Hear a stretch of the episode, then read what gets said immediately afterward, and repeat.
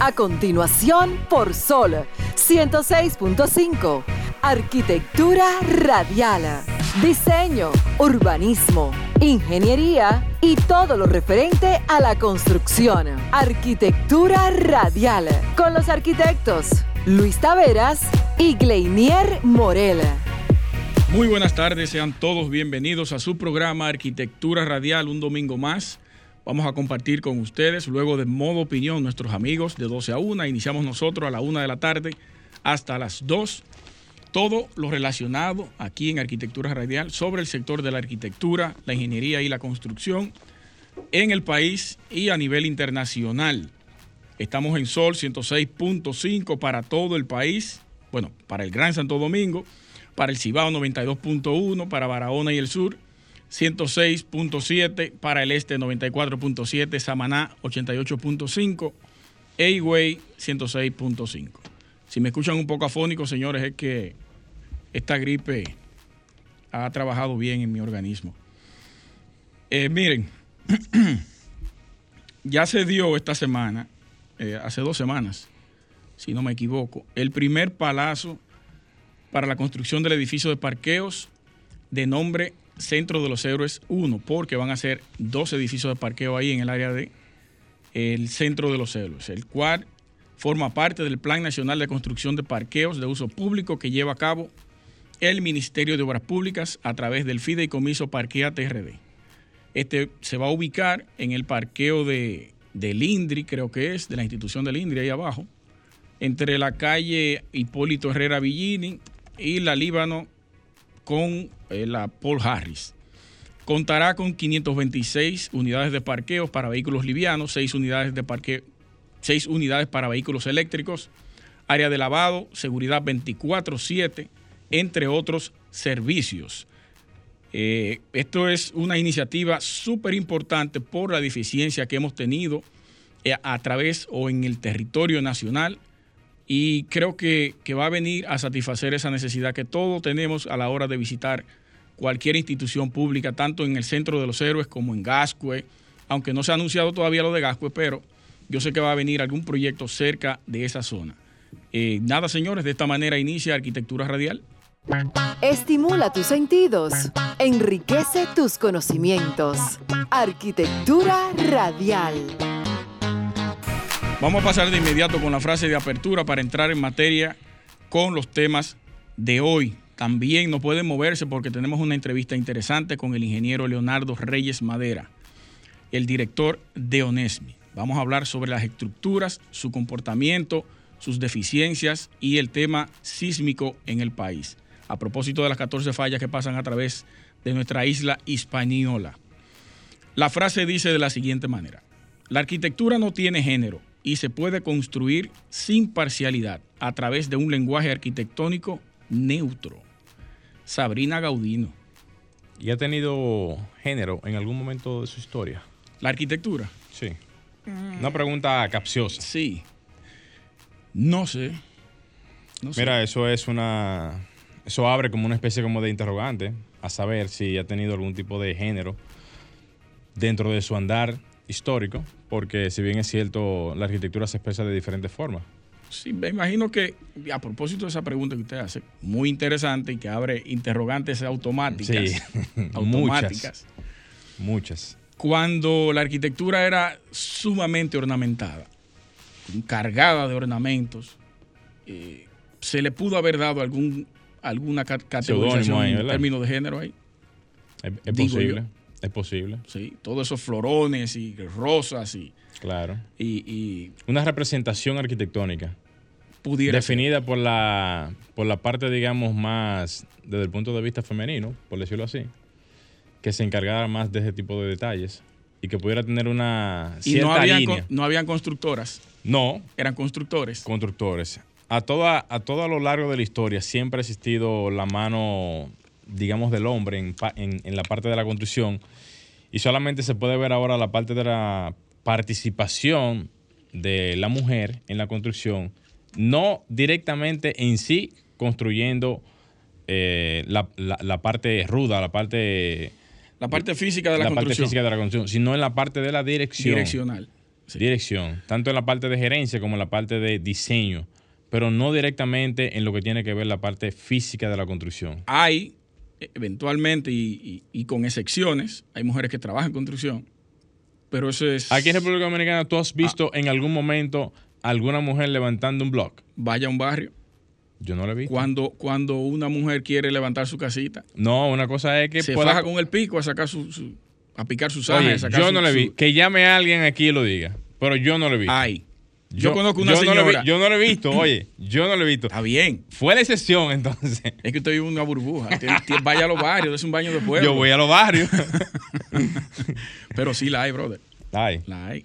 hay. Pero son excepciones muy, Sí. muy foráneas, así, Muy muy, pocas, muy muy pocas. muy pocas. Pero es interesante el concepto de lo que es la participación de la mujer en lo que es la construcción y su legado, por lo menos ahora, porque antes no, no- no existía ningún legado. finales del ahora. siglo, del siglo XIX, 1800 a finales, Ujú. principio del 20, es cuando se comienza a democratizar el conocimiento en términos de arquitectura para la mujer. Porque Prácticamente a principios del siglo pasado. aún inicia la Bauhaus, hay una serie, creo que está en HBO o en HBO Max, donde para una mujer poder ingresar a la Bauhaus tuvo que pasar muchas vicisitudes Sí. Un filtro. Por un problema serio Un, un filtro. y entregando los mejores trabajos, las mejores maquetas para poder ingresar, porque era así antes que se medía las evaluaciones. Por tu nivel de trabajo. Te pedían un trabajo. tú- Enséñame lo que tú has hecho. Exacto. O hazme tal cosa, o estos son los requisitos para tu entrar. Un maquetismo de tal cosa, ¿no? Te evaluaban y ahí tú tenías la, Bótate ahí. la oportunidad de entrar. Muy bien, muy bien. Hoy estuvimos en Plástico por Juguetes. Así es. esta mañana un tremendo o una tremenda Por iniciativa segundo de parte, año consecutivo. segundo año. Segundo año consecutivo. ¿Cuánto plástico? Dios. ¿Cuánto plástico? Pero eran una loma de plástico que ven ahí. Y muy bien lo dijo la alcaldesa. No estamos regalando nada. Estamos devolviendo Claro, ese esfuerzo que hacen esas personas de llevar esos plásticos. claro, Entonces nosotros lo estamos gratificando claro, claro.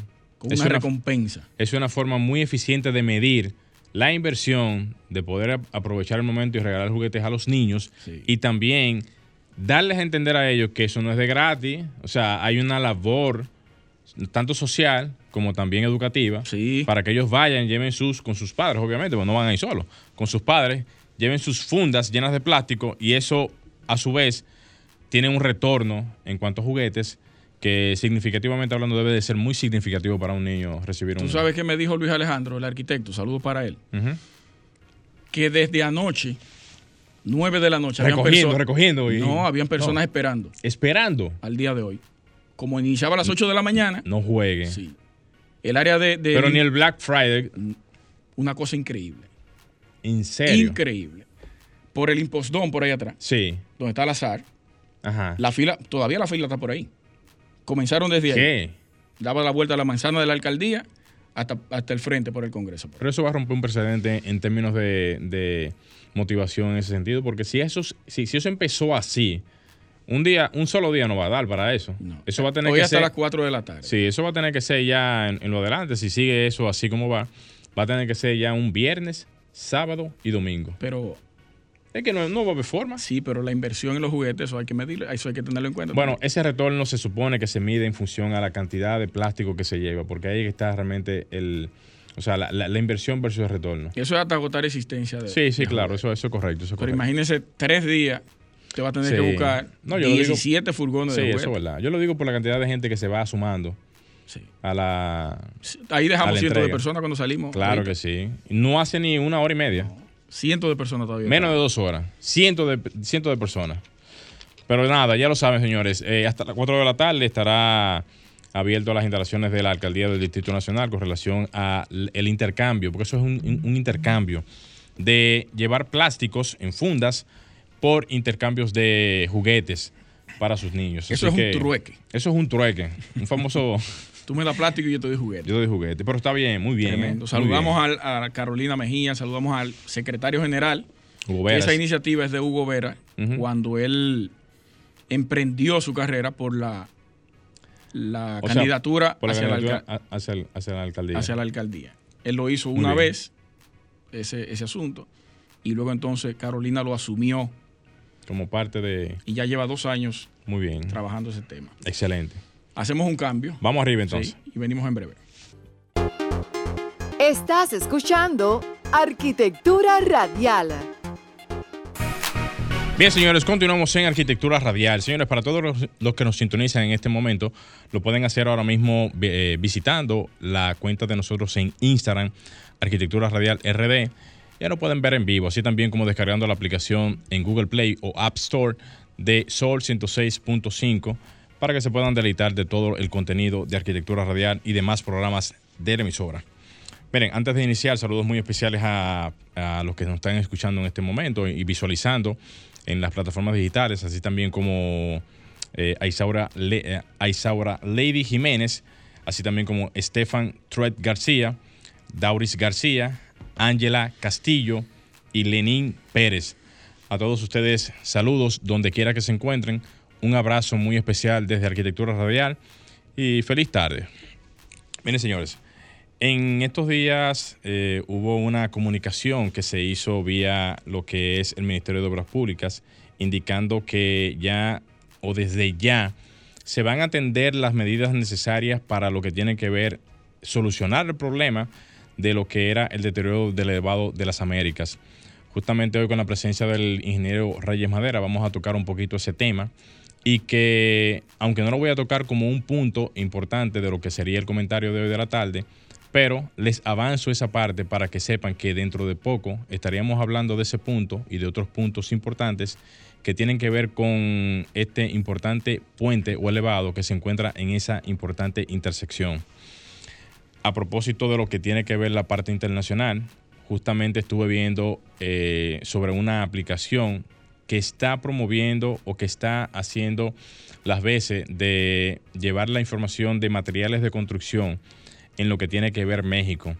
Esta aplicación se llama Tool, que está promoviendo, como dije hace poco, todo lo que tiene que ver con el sector de la construcción y está enfocada justamente en las ventas y distribución de materiales en el área de la construcción y que está fortaleciendo lo que es su presencia en México y en, mucho, en muchas de las ciudades de, ese país y que luego de haber concretado una serie de, o sea, de interesantes, eh, ¿cómo se diría en este caso? De interesantes propuestas de lo que tiene que ver la parte de la diversidad de los productos, han enfocado ahora recientemente lo que es su implementación en otras áreas, pero de México. Esta firma se está en- enfocando ahora mismo en lo que tiene que ver la creación de inventarios ferreteros y actualmente tiene más de 20 mil productos en su aplicación.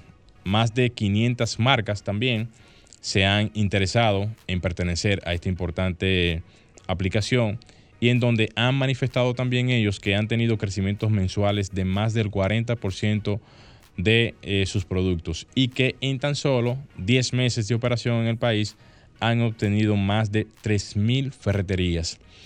Esto yo lo traigo como tema porque siempre que veo este tipo de informaciones es donde más me doy cuenta que la tecnología, señores, es lo que está haciendo y las aplicaciones móviles que el mundo esté más conectado. ¿Tiene el nombre de la aplicación ahí?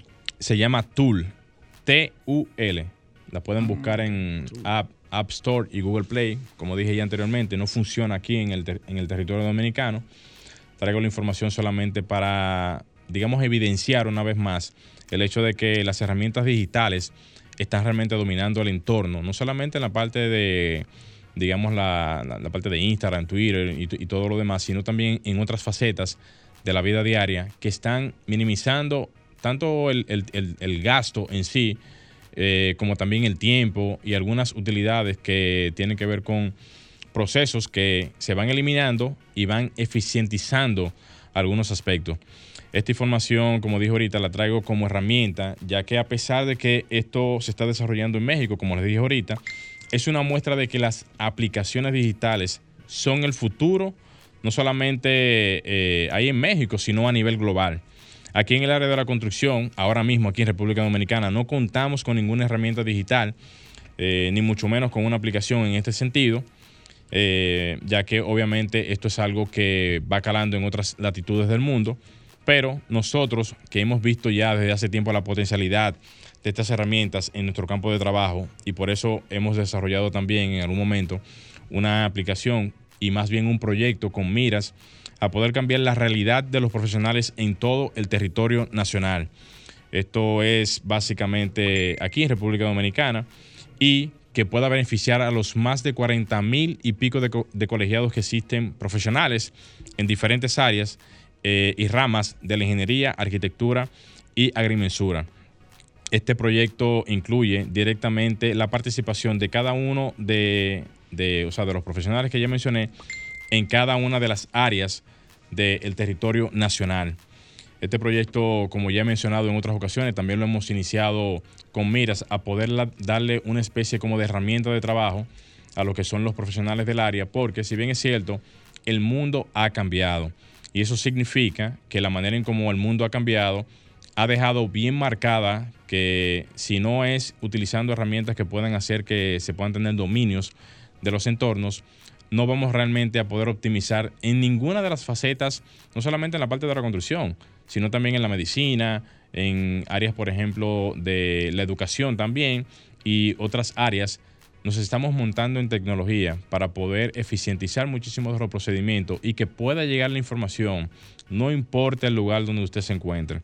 Entonces, eh, también tenemos varios puntos importantes que hemos identificado en los cuales hemos basado justamente eh, este proyecto con miras a poder cambiar muchas de las situaciones que adolecen al profesional en el sentido específico de lo que son las situaciones que pasa el profesional desde inclusive cuando sale de las universidades en donde no encuentra un nicho de trabajo y que por tanto lamentablemente no hay como una especie de garantía en cuanto a lo que tiene que ver su participación en los, en los sectores de la parte de, la construcción, la parte también de lo que es el diseño, la parte de lo que tiene, de lo que, tiene que ver también la supervisión y demás ramas. Eh, esto es importante informarlo porque si bien es cierto, estamos tratando de que estas informaciones puedan llegar para que la gente sepa y conozca de que se pueden implementar herramientas para poder ayudar a que los entornos productivos puedan crecer. Y si en México está funcionando, eso es una muestra de que se puede potencializar en otras áreas y que también se puede utilizar herramientas también aquí en el país que vayan de la mano con este tipo de, soluciones. Soluciones que de cierta manera lo que hacen es, como dije al principio, que eficientizan los procesos, eh, ayudan a que el profesional tenga herramientas eh, útiles y que pueda servir básicamente para su día a día y su trabajo en lo que tiene que ver la construcción. Hasta aquí mi comentario, Franklin. Vamos a darle paso al comentario entonces del arquitecto Luis Taveras. Estimula tus sentidos, enriquece tus conocimientos. Arquitectura radial. Muy bien, señores, vamos de inmediato con mi comentario. Primero yo quiero aclarar el comentario del domingo pasado. Son dos cosas breves. Primero la, aclaración de ese comentario, que yo sé que el tema racial es muy sensible, pero eh, nuestro rol aquí es abordar los temas sin importar cuál sea, pero de forma objetiva y con datos. Cuando hablé sobre el reconocimiento de los arquitectos en Estados Unidos, yo no me refería o yo no me inventé el dato de que en 1960 a solo 60 arquitectos negros se le había eh, reconocido en el país como arquitectos. Esos datos están ahí, los invito a buscarlos. Y pueden incluso eh, eh, darle seguimiento a todo ese tema porque está tomando cuerpo por la insatisfacción del tema racial, del tema de que no le dan la participación a las personas de color negro en el ámbito arquitectónico. No es que yo le estoy diciendo por decirlo o por ganarme un like o por ganarme un view. Eso está ahí, eso está dentro de las investigaciones que nosotros hacemos para podernos sentar aquí a llevarle esos temas que son importantes para todos, porque hay una diferencia muy marcada en el tema de la arquitectura.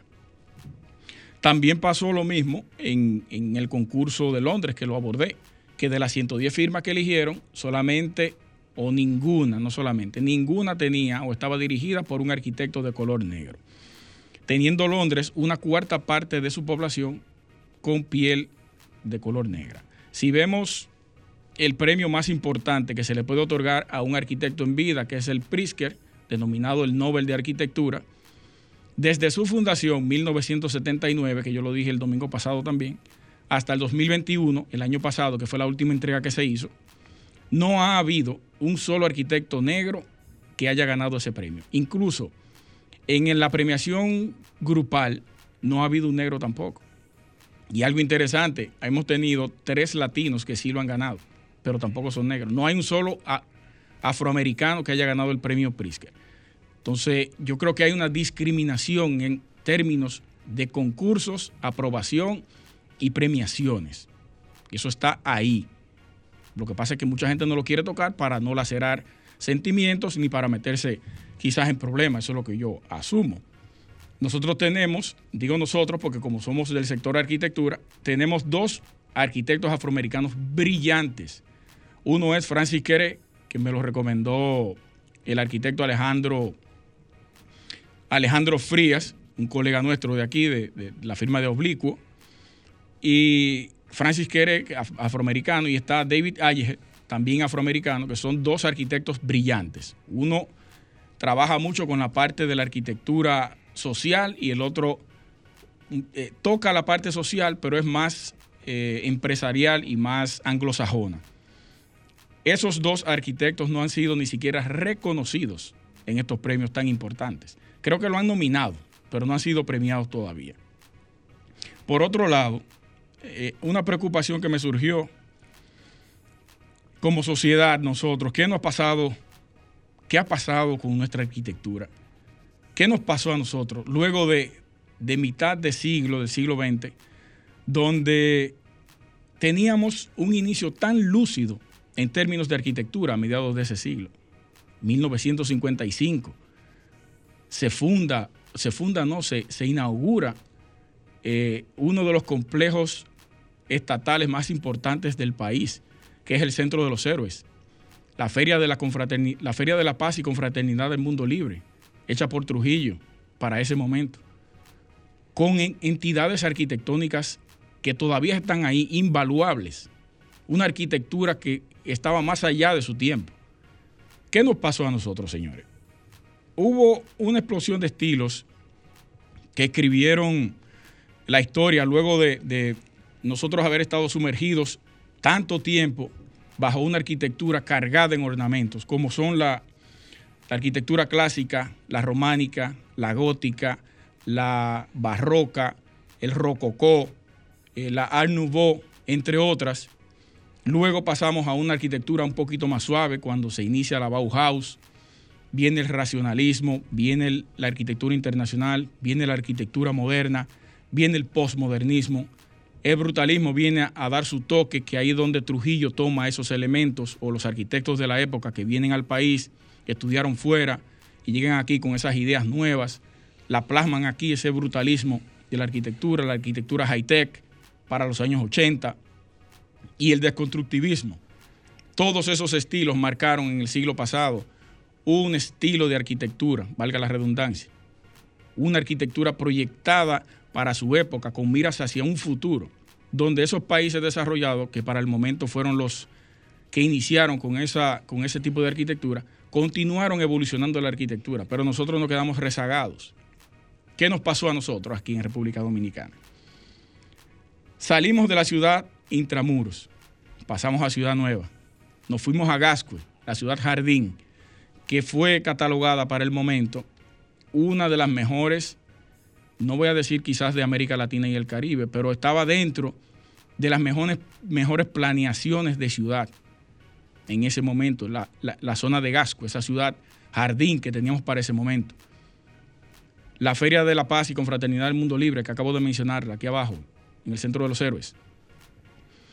Pasamos a Naco, ya ahí comenzaba a deteriorarse la arquitectura. Pero Villajuana y La Fe, que tienen una, un diseño totalmente cuadricular, con un sistema de drenaje que hasta ahora es uno de los mejores que tenemos en la ciudad. Pero la arquitectura la arquitectura le fuimos perdiendo esa, esa esencia que en un momento se veía vislumbrado en el futuro, que podíamos tener una de las mejores arquitecturas en el país. Y se frizó la arquitectura.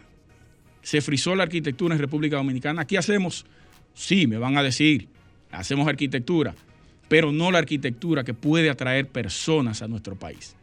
Hay dos monumentos importantes que no son tan recientes, fueron concebidos en 1938, que es el Faro a Colón, se terminó en el 1992, y está el Teatro Aguailuz, que lo voy a abordar rápidamente con una propuesta rápida. El Faro a Colón puede ser, todavía puede ser, un atractivo internacional, que lo fue en su momento. Y no se le presta atención a eso. No se le presta atención a uno de los edificios emblemáticos más importantes de este país. El Teatro Agua y Luz, que pueden recuperar ese espacio teatral. Hay una propuesta por ahí del Museo del Merengue, que lo he dicho ya varias veces. Pueden tomar esa edificación, reestructurarla, reforzarla en términos estructurales, adecuarla y darle toques modernos y contemporáneos para poder convertirlo nuevamente en un atractivo internacional, que lo era para ese momento. Ahí había un juego de luces y agua cuando se inició ese teatro Abuelos, que era eh, el, Copacabana de, del Caribe, era eh, eh, esta parte aquí de la ciudad. Entonces yo quiero que veamos la arquitectura ya desde otro punto de vista, no formaletas, no una arquitectura a vapor, que la podemos hacer. No, yo subo un nivel en una semana. Eso no es arquitectura, eso es construcción y punto. Haciendo espacio a lo loco para que la gente viva sin ningún tipo de condición porque no hay condición, usted tiene que climatizarla mecánicamente. Usted no tiene una interacción entre el medio ambiente y el interior de su vivienda. A eso que yo me refiero con arquitectura buena. Eh, vamos a hacer un cambio y regresamos con nuestro invitado de la tarde. No se muevan. Estás escuchando Arquitectura Radial. Ya volvemos. Señores, continuamos en Arquitectura Radial.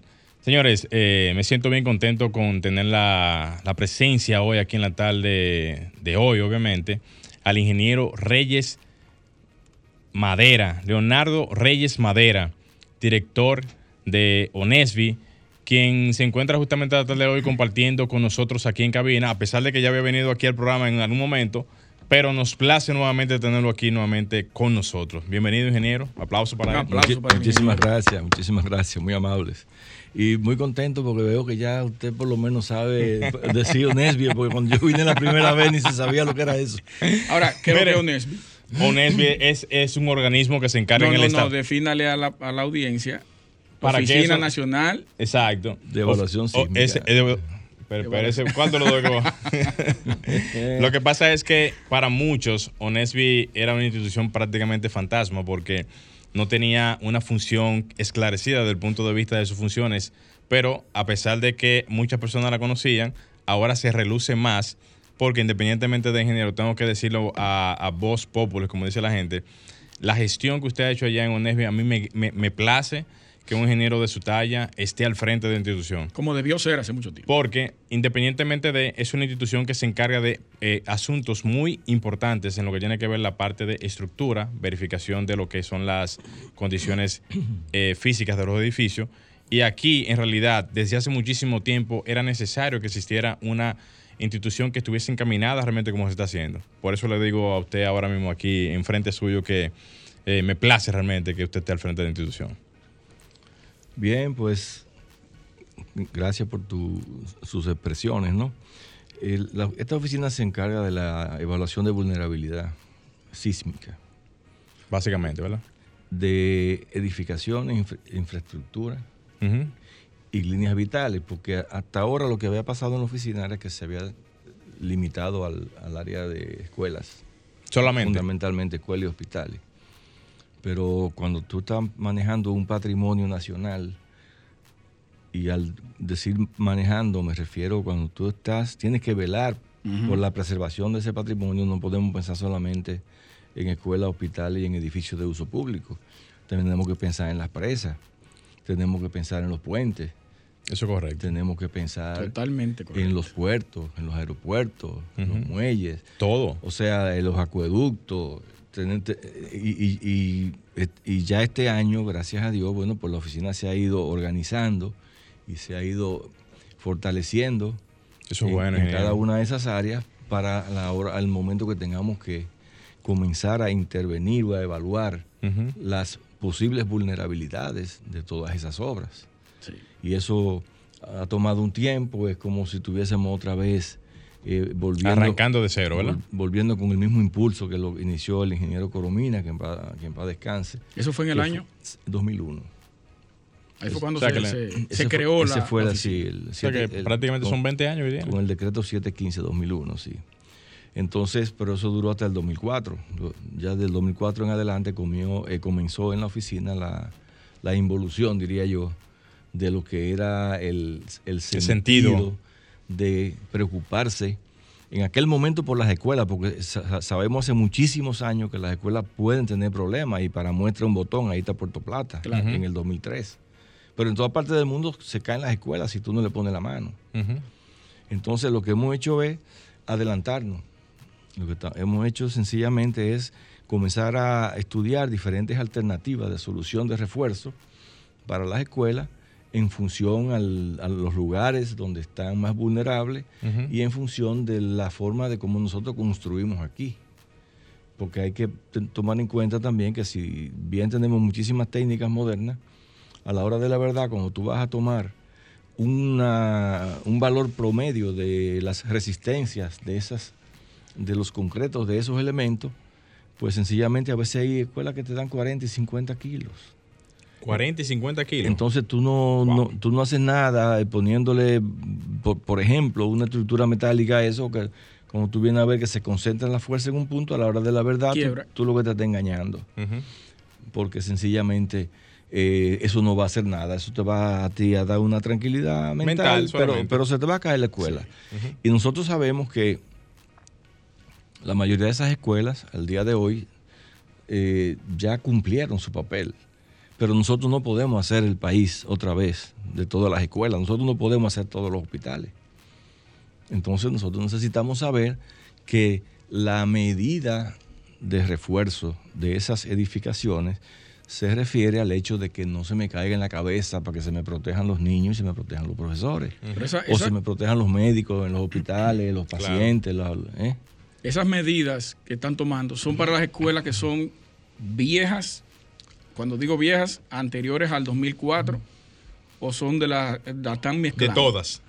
En principio, en principio nos estamos concentrando en las escuelas más viejas, Ok. en principio, porque son, tipo Johnson. es que son las escuelas sí que son más vulnerables, que han demostrado eh, un mayor número de probabilidad de caerse en- ante un terremoto y son eh, escuelas que sabemos que no, no la podemos hacer otra vez. Ujú. Es preferible tú eh, reforzarla para O que no, no- importa, por lo mismo que decía ahorita, con la calidad de los materiales, pues sabemos que se, va, que se van a agrietar, que van a sufrir daño, porque no estamos usando varita mágica y Sí. en esto siempre hemos, Claro, hemos claro. hablado claro, ¿verdad? Eh, sino que sencillamente vamos a dotarla, a eliminarle las debilidades que tienen para que se mantenga en pie y dé oportunidad que después del terremoto o durante el terremoto los niños y los profesores puedan salir. Y que han servido siempre, históricamente, como refugios. Claro, porque ese, es otro tema. Ese es otro tema. O sea, suponte que tú estás, usa- estás usando las escuelas como un refugio eh, por cualquier situación que se dé, sea, un- Ujú. sea una inundación, sea lo que fuera, y venga un terremoto. Entonces se te cae, cuando tú vienes a ver, Te está salvando de una tú, cosa y te tú mata estás otra. poniendo la gente. ¿eh? Es correcto, es correcto. Pero esas son preocupaciones que yo me siento muy contento, sobre todo porque he tenido eh, por primera vez en 40 años el apoyo de un presidente Increíble. que está dispuesto a invertir y a sacar el dinero de donde sea para que comencemos a reforzar escuelitas y para que comencemos a garantizar que nuestros hospitales van a dar servicio a la hora del desastre.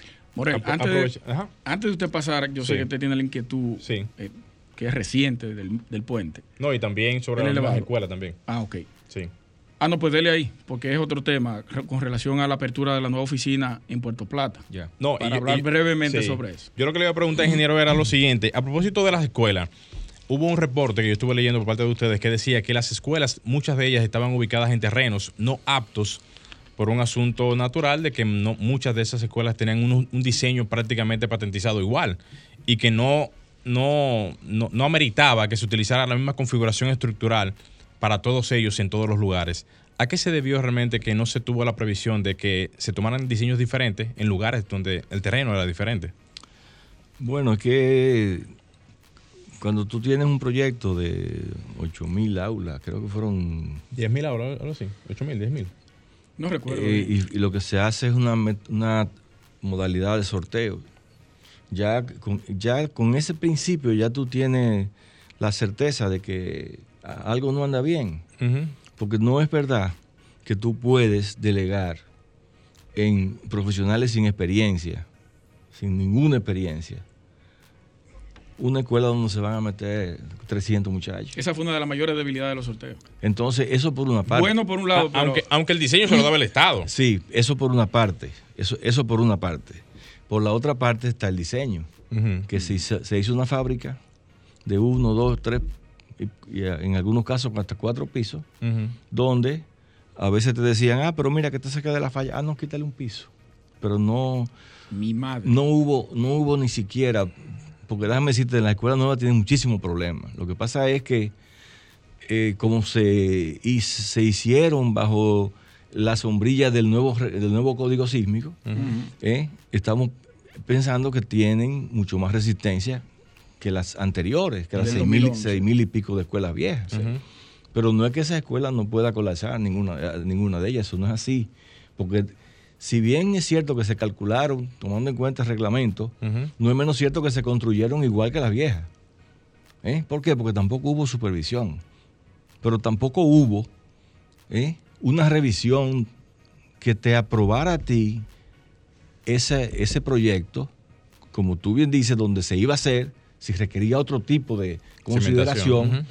Pero también eso no pasó por el Ministerio de Obras Públicas, por el departamento que otorga la licencia. Ahí, ahí, eso yo lo había dicho, y perdón que interrumpa, la semana pasada, de que aquí los proyectos que se hacen en el Estado, el mismo Estado no lo lleva a tramitación de proyectos, A su legalidad. a su legalidad. Y eso es un error. Bastante grave. Eso es un error. Y ese error, yo tengo la certeza de que en esta etapa que estamos viviendo, va a cambiar. Debe de cambiar. Y cuando digo va a cambiar es porque somos nosotros, los funcionarios en los que el presidente ha delegado e- ese compromiso, lo que tenemos que hacerlo.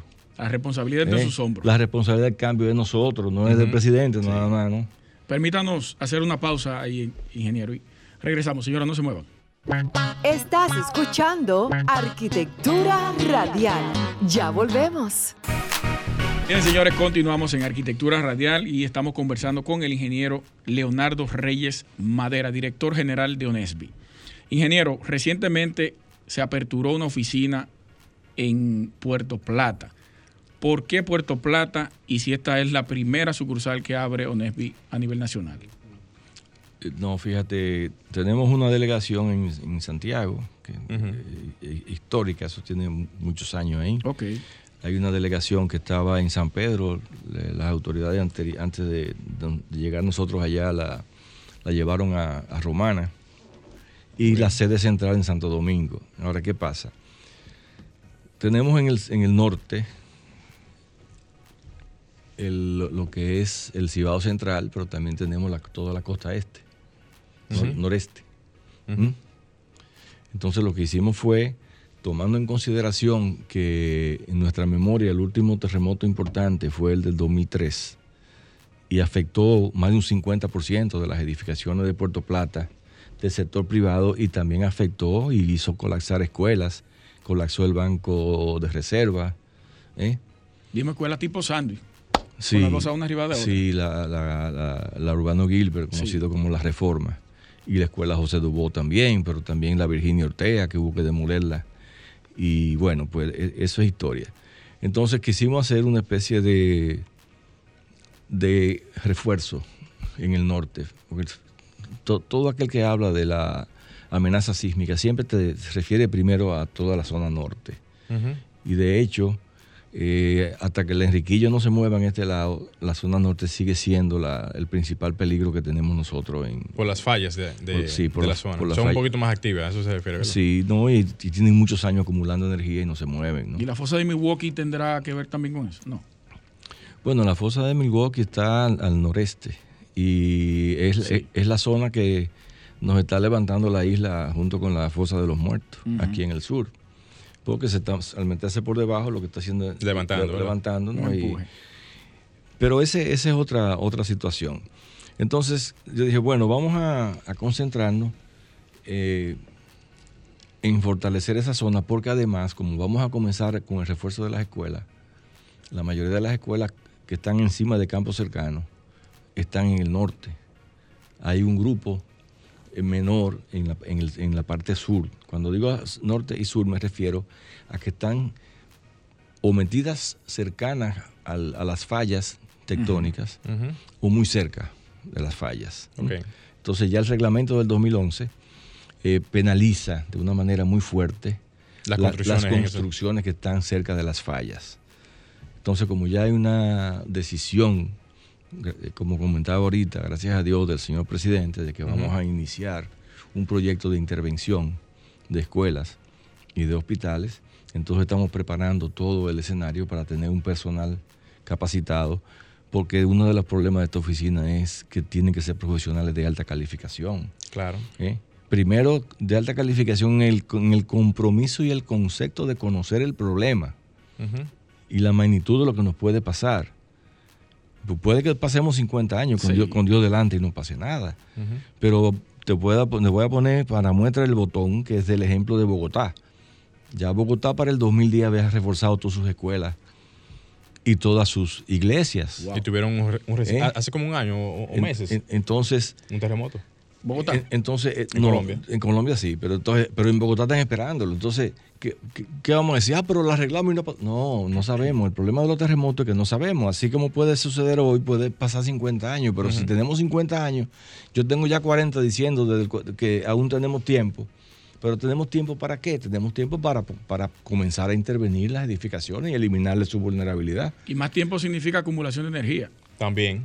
Claro, claro. Más gravedad todavía. Claro. Entonces, ok, ya eh, esa era una de las metas, de las dos metas nuevas. Eh, Esa era una de ellas, ya la pudimos cumplir, gracias a Dios. Excelente. Y ahora nos vamos a concentrar en el sur. Nosotros estamos... eh, eh, Para hasta, poner una oficina también en el hasta sur. ahora hemos estado pensando en el sur porque es la zona que cubre todo lo que es la zona de Enriquillo. Entonces, Pedernales, Barahona, Neiva, Cabral, todos esos pueblos, Vicente Noble, todos esos pueblos de ahí. Eh, a- a- Falla de Bauruco esa por ahí abajo. Sí, entonces es buscando un, un- Un equilibrio, una, posición estratégica para tener personal que nos permita a nosotros, cuando digan, bueno, ok, tenemos 10 escuelas en la zona eh, sobre la falla de Riquillo, por decirte, ¿verdad? Entonces vamos a tener un equipo para que, Esa brigada trabaja ahí. sí, y la oficina garantizará la supervisión.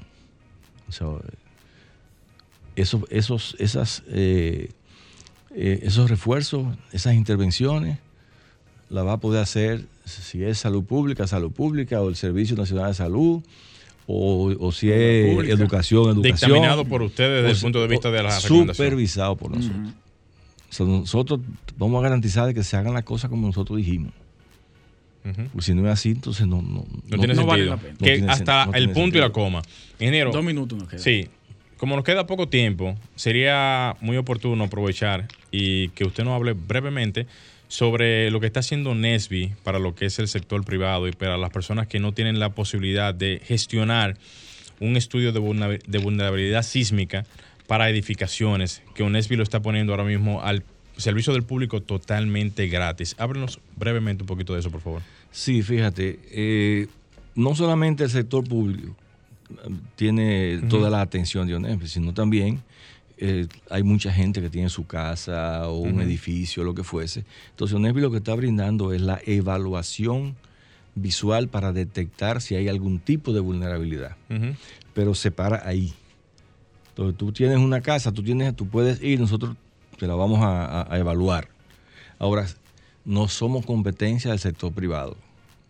¿Qué significa eso? Nosotros te damos el diagnóstico, entonces tú te vas, si quieres hacer la intervención en caso necesario, tú te vas a hora pública, eliges una lista de los profesionales que están Tiene calificados que ser como 20 o 30 para, ese, menos. para ese trabajo y entonces tú te vas ya al sector privado. ¿Por qué? Porque los costos de ONESBI son para los- la- la- las edificaciones del Estado. Claro. Y lo que te cuesta eh, 100 a ti en el sector privado, eh, allá en ONESBI te va a costar 40. Ujú. Entonces, no hay, yo, yo no tengo ninguna intención de, de ser una competencia desleal eh, con el sector privado y los profesionales que se dedican a eso y que están Eso le iba a calificados. decir, ingeniero, porque estamos en Radio Nacional.